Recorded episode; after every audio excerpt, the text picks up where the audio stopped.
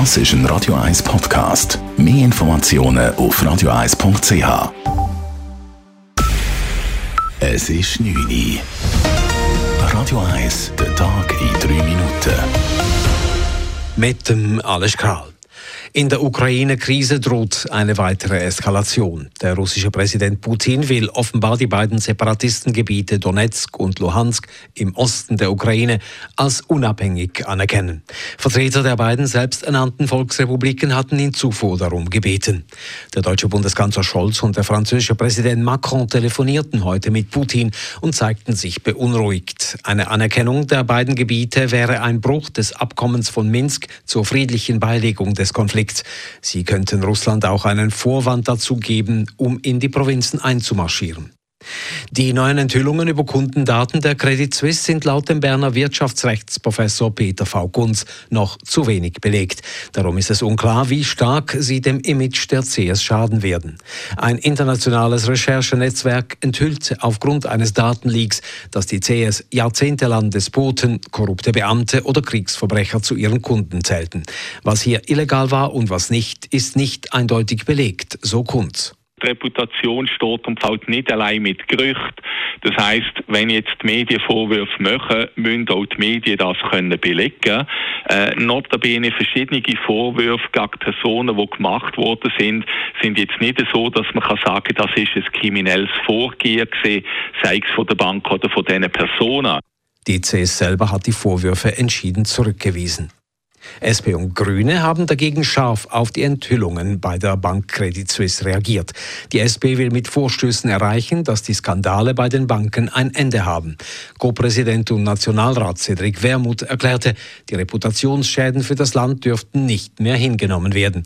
Die Banken profitierten von Intransparenz und einer Politik des Wegschauens. Es brauche klare Sanktionsmöglichkeiten. Die Finanzmarktaufsicht will sich nun mit dem Fall befassen. Die konservative Fraktion im Europaparlament regte an, die Schweiz auf die schwarze Liste der Hochrisikoländer für Geldwäsche zu setzen. Die Geschäftsprüfungskommission des Nationalrats kritisiert Mängel bei der Maskenbeschaffung in der ersten Phase der Corona-Pandemie 2020. Hinsichtlich der Vorräte an Schutzmaterial sei die Schweiz ungenügend auf eine Pandemie vorbereitet gewesen, bemängelt die GPK. Außerdem habe die Armeeapotheke den Auftrag gehabt, Masken zu beschaffen.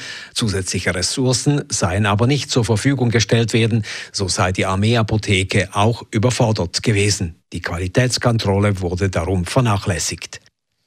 Im Zusammenhang mit den Haftbedingungen von Brian alias Carlos im Zürcher Gefängnis Böschwies reichen seine Anwälte eine Strafanzeige ein. Darin werde eine lückenlose Untersuchung der Foltervorwürfe durch eine unabhängige Stelle und die sofortige Freilassung Bryans gefordert, hieß es in einer Mitteilung.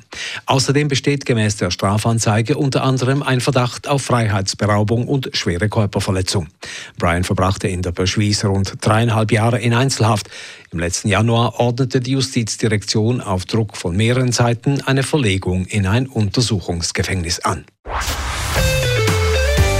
Radio 1 Wetter. In der Nacht ist es nass mit Schnee bis gegen 600 Meter runter. Morgen am Dienstag, vor allem im Oberland und in den Bergen noch Schnee. Im Tagesverlauf gibt es dann vorübergehend auch ein paar auffällige und längere trockene Abschnitte. Temperaturen am frühen Morgen um 3 Grad, am Nachmittag bis 8 Grad. Das war der Tag in 3 Minuten.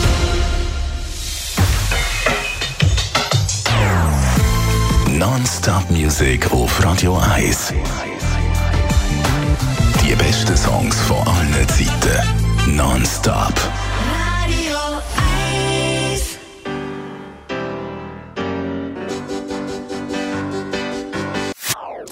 Das ist ein Radio 1 Podcast. Mehr Informationen auf radio1.ch.